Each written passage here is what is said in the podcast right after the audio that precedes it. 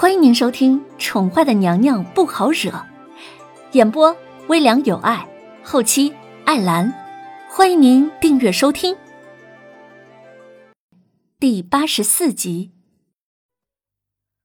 凌渊见状，勾唇一笑：“ 王爷请。”他十分干脆的便举杯，将这酒一口饮尽。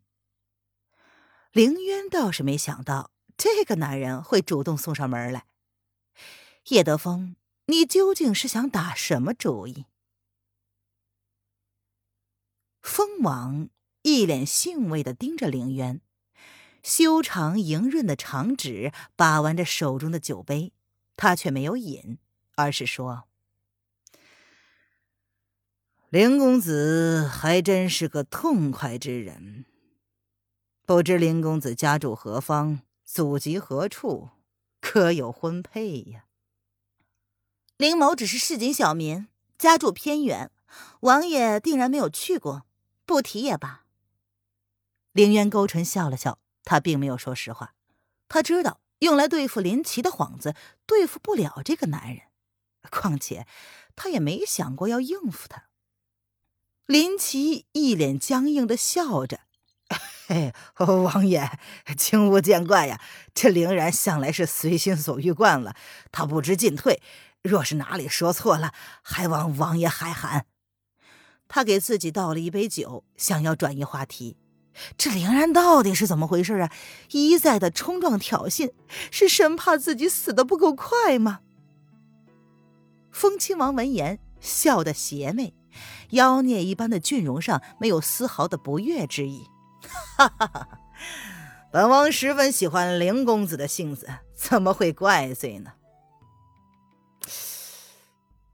只不过，风亲王突然挑眉，看着垂着眸不说话的弦月，语气带着试探的问：“本王看这位公子，怎么有点似曾相识的感觉呢？”弦月闻言，身子一僵，他抬眸朝风亲王淡淡的笑了笑，但是还是十分镇定的说：“王爷见多识广。”草民长相普通，估计是认错人了。弦月担心，今天他们会躲不过这一劫呀。他不知道八王爷有没有见过主子，但毕竟主子是伪装过的。可是王爷见过他呀。若是让他认出来，谁也不知道后果会是怎样。要是皇后发生什么意外，只怕他万死难辞其咎啊。风亲王似乎没有打算这么轻易的就放过弦月一般，他略有兴味的问道：“啊，是吗？这位公子贵姓啊？”“啊，草民姓弦，单名月，啊，月山的月。”弦月硬着头皮，只能死马当活马医了。主子说他性子冷漠。扮成男装颇有几分气质，希望主子说的是真的，能够蒙混过关，逃过此劫。风亲王闻言，单手撑着下巴，勾笑的望着弦月：“ 啊，弦月，好名字啊！本王似乎也认识一个叫弦月的人。哎，紫音，本王记得皇上身边似乎也有一个叫做弦月的宫女。”不知道你是否有印象啊？他瞥了一眼低着头装死的紫银，故意将紫银也拉入水中。紫银闻言，十分头疼的看了一眼他们家爷，不知道这位大爷为何总是喜欢捉弄别人呢？呃，回爷，皇上身边确实有一个叫做弦月的姑娘，呃，但奴才记得那姑娘似乎比这位弦公子矮一些。紫音抬眸，深深的看了一眼有些僵硬的弦月，半晌之后，才悠悠的回答：“王爷这不是明知故问，没事找事吗？当然啊，紫音这话只敢放在心里，呃，却不敢说出来。”哦，是吗？怪不得本王也觉得有些像。风庆王悠悠的勾唇笑着，刻意的看了一眼凌渊。发现凌渊气定神闲的喝着小酒，似乎一点都不紧张。这女人有点意思。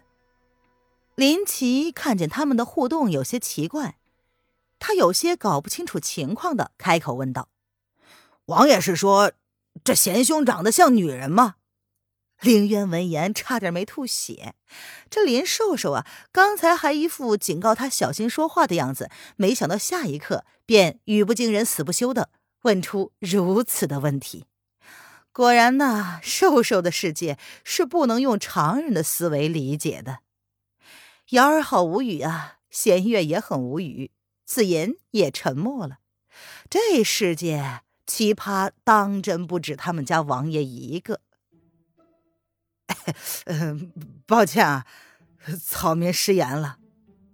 林奇这才意识到自己又说错话了，他不由得一脸汗颜，十分尴尬的看了大家一眼，弱弱的道歉。他们这些人真的是很有问题。